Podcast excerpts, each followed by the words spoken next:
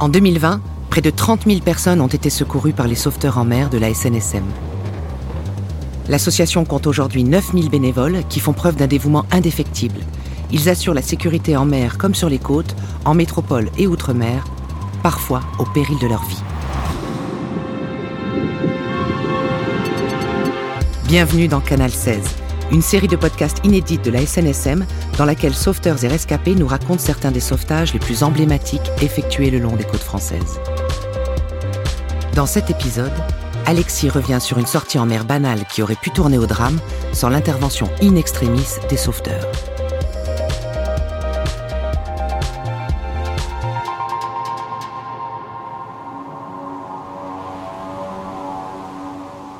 Fin octobre 2017. J'ai 50 ans. Je travaille dans une compagnie aérienne en tant que pilote et je vis dans un petit village dans le cap de la Hague, face à la mer.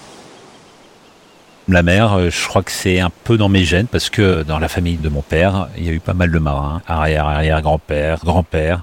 J'ai grandi avec des euh, tableaux de marine, des maquettes de bateaux, donc je pense que ça fait partie des choses qui m'ont amené à avoir un, amour de la navigation.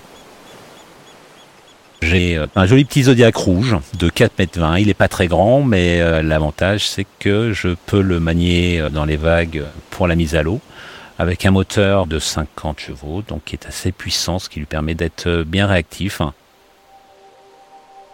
Fin 2017, en octobre, je rentre d'une rotation assez longue et j'arrive dans mon coin et comme à chaque fois, je regarde la mer.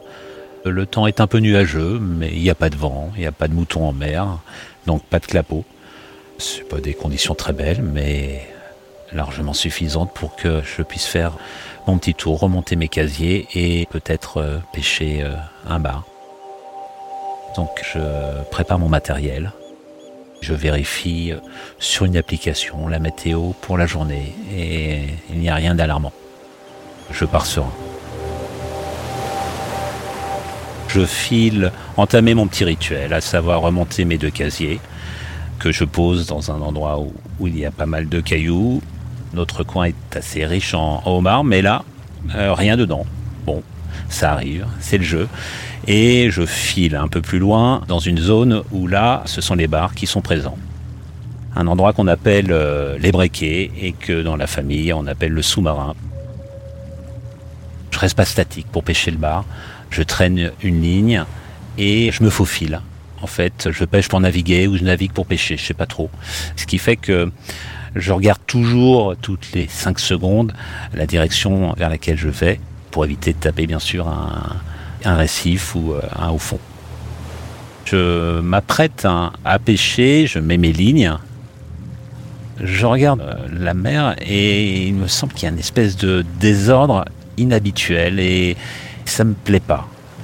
Je me dis, bon, tant pis, tu fais un passage, tu contournes euh, les rochers et tu rentres tranquillement sur la plage. À ce moment-là, une ligne prend quelque chose. Donc j'attrape la canne.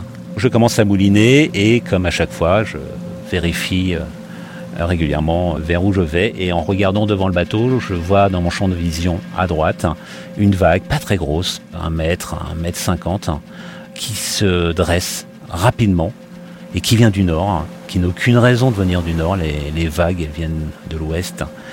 Je lâche ma canne, donne un coup de barre à droite pour euh, affronter de face euh, la vague, mais elle se dresse trop rapidement.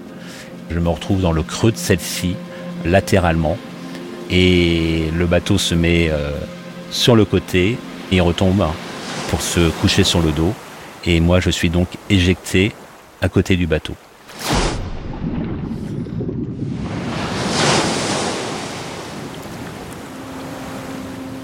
Je me retrouve à l'eau. Je m'accroche au bateau. Et je suis pris euh, d'un mélange de sentiments. Et le premier, je crois, c'est la fureur. Parce que c'est injuste. Cette vague, euh, je ne sais pas d'où elle sort. J'ai pas fait de bêtises mon moteur sera foutu et surtout euh, comment je vais faire pour rentrer en, sécurité euh, au bord. L'eau à cette époque de l'année doit être euh, dans les 15 degrés. ce qui est pas dramatique, mais très en deçà de ce que je supporte étant frileux de nature. Donc le premier sentiment, c'est d'être saisi par le froid. Je fais le tour du bateau. Je remonte en m'appuyant sur le moteur qui, Dieu merci, s'est éteint. Je me mets à califourchon euh, sur la coque du bateau renversé. Réflexe de fumeur, c'est paradoxal, mais j'ai sorti mon paquet de cigarettes. Mes cigarettes sont trempées. Deuxième mauvaise nouvelle, mon téléphone est inutilisable et c'est plus grave. Face à ma situation, j'essaye de pas me précipiter comme on fait dans notre métier. C'est un peu une déformation euh, professionnelle où nous avons mis au point un système d'analyse pour éviter de se précipiter dans une euh, résolution de problèmes trop spontanée qui nous amène à risquer de, passer à côté de solutions plus adaptées. On appelle ça le Fordec, hein. les faits, les options, les risques, euh, la décision et l'exécution. Et en fait, je fais la même chose. Donc ben, les faits, ils sont simples, je suis sur mon bateau, à l'envers. Les risques, c'est de me retrouver dans le rat blanchard, le courant qui passe au large du Nedjobourg et qui est un courant très puissant, je crois qu'il fait 12 nœuds en pointe. Et dans cette veine de courant, il y a des déferlantes, il y a des marmites. Et là, je suis sûr de pas m'accrocher bien longtemps à, mon bateau. La mauvaise idée, c'est de me jeter à l'eau et d'essayer d'atteindre euh, le rivage qui se situe à 50 mètres. Je suis pas équipé pour nager, l'eau est glacée et surtout, il y a des vagues qui viennent euh, s'écraser sur les rochers et j'ai beaucoup de chances de risquer de me casser une épaule, une jambe et de me noyer dans, sur les rochers. ce qu'il faut que je fasse, c'est d'essayer de rester dans cette crique où je suis par tous les moyens. Le meilleur moyen, on va dire, ce serait euh, le mouillage, euh, à savoir poser l'encre. Donc je jette l'encre en me disant que les conséquences vont être lourdes. Le bateau risque de piquer du nez à cause du courant. Peut-être qu'il se retournera. Quoi qu'il en soit, je ne dois pas aller au large parce que personne ne me verra. Mes radios sont inaccessibles et je vais me noyer au large. Ayant dérivé depuis le début de l'accident, l'encre n'accroche pas immédiatement le fond. Il se passe quelques secondes et tout d'un coup, euh, le bateau euh, s'arrête brutalement et il repart aussi sec et l'encre casse. C'est pourtant une encre costaud, mais la puissance du courant euh, a fait céder l'encre. Le bateau est livré à lui-même. Je pars donc au gré du courant le long des falaises, entre les cailloux. L'idée de ne pas rester à l'abri dans cette petite anse m'inquiète fortement. Je commence à avoir des doutes sur le fait de survivre à ce chavirage. La première partie est un peu effrayante parce que je me retrouve un peu dans le Grand Canyon. C'est l'image qui me vient. Je passe entre des cailloux, des déferlantes balayent le bateau. Je me demande même si je vais pas essayer de sauter euh, sur un caillou. L'idée euh, est, mauvaise, évidemment, parce que si toutefois j'y arrive, qui me verra sur ce caillou, euh, dans cet endroit si sauvage? Donc je m'accroche à mon moteur en espérant que ce passage se termine rapidement.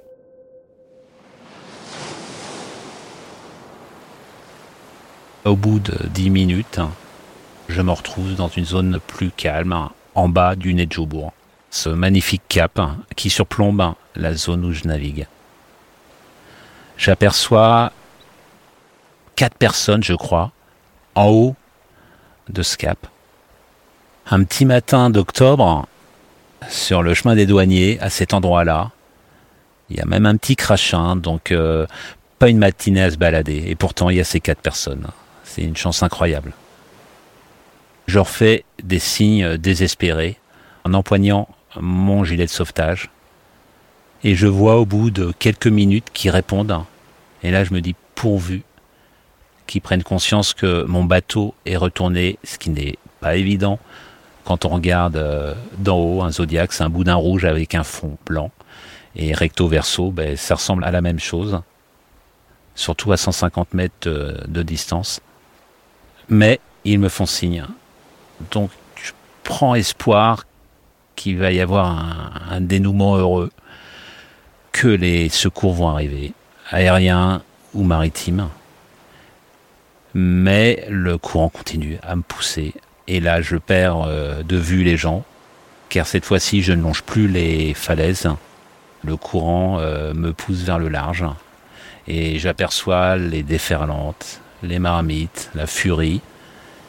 Et le compte à rebours commence. Arrive maintenant une période un peu compliquée parce que les minutes s'écoulent et rien ne se passe en fait. Je commence à réfléchir à ma, condition, aux conséquences.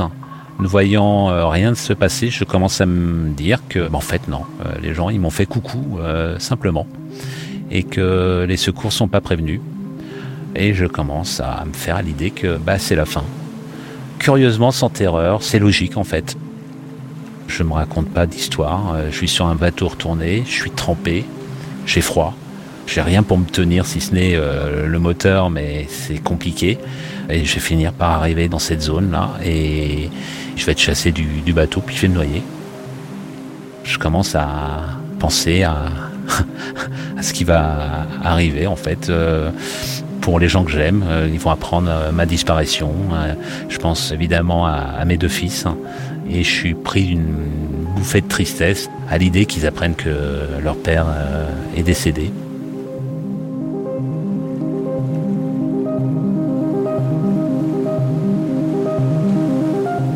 Après vient une, pensée sur la, peur de la souffrance hein, liée à la noyade, parce que j'imagine que ce sera une noyade.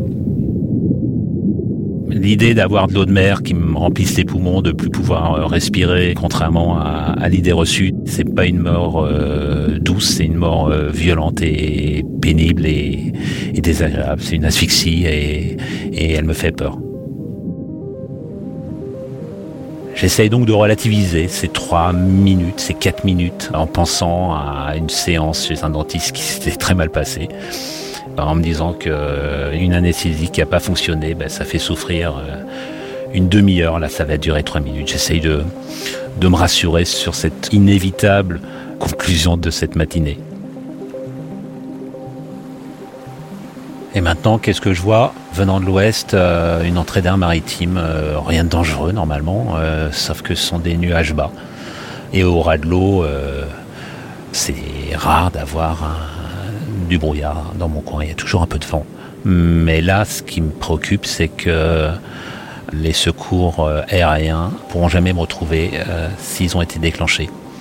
Ça complique encore un peu plus ma situation, qui est déjà pas très bonne euh, à la base.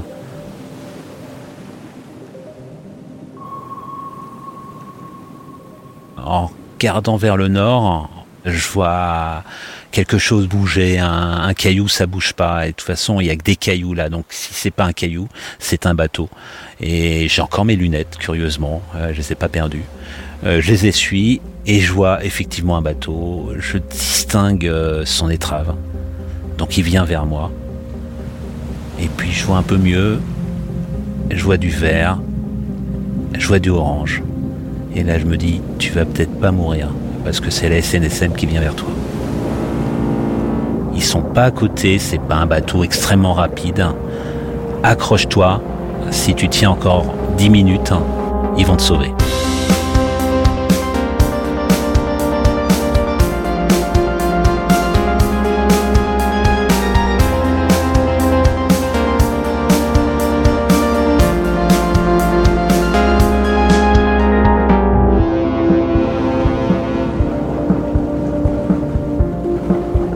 Bateau arrive, hein, il se met en protection par rapport aux vagues et à la houle.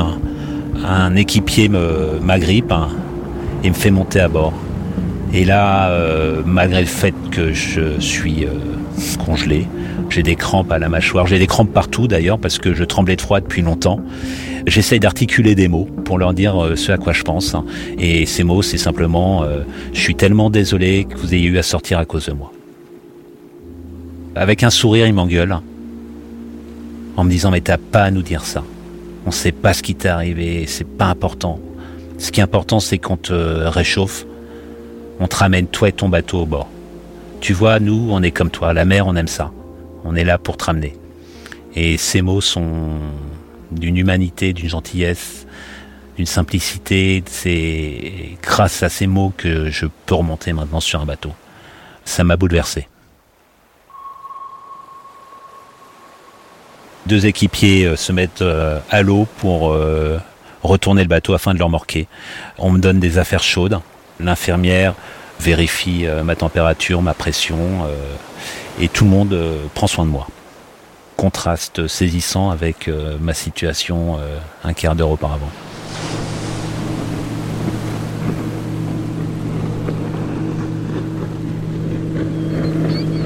Rapidement, on atteint le, port de Goury où là, euh, un camion de pompiers m'attend. On m'installe et euh, le pompier euh, gentiment me tend son téléphone et me dit c'est le gars qui nous a appelé si vous voulez lui dire quelque chose. Je suis très touché du geste. Effectivement, j'ai envie de, remercier cette personne à qui aussi je dois ma vie. Un petit échange téléphonique où, où la personne relativise euh, ce qu'il a fait et moi je relativise pas. Il a eu un, léger doute en voyant ce bateau, il n'était pas sûr euh, que je sois à l'endroit, à l'envers, que je fasse des coucous à des promeneurs. Et il n'est pas resté avec ce doute. Et euh, bah, je le remercie parce que s'il n'avait pas été au-delà de ce doute, personne ne m'aurait vu.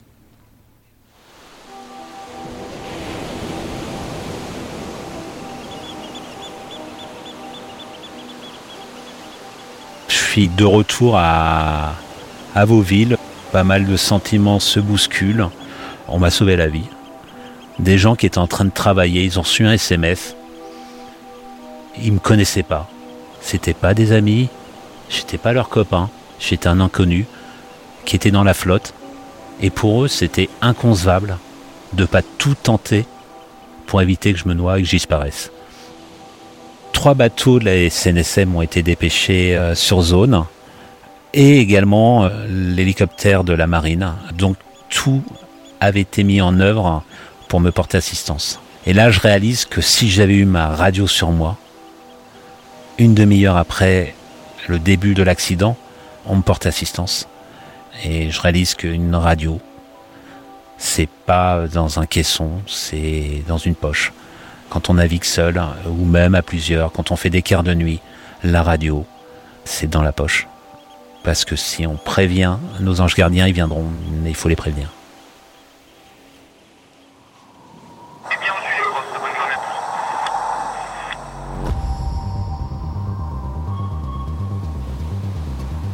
Le sauvetage de la vie humaine en mer et sur les côtes est gratuit. La SNSM est une association qui vit essentiellement grâce à votre générosité. N'attendez pas d'avoir une bonne raison de les soutenir. Faites un don sur snsm.org.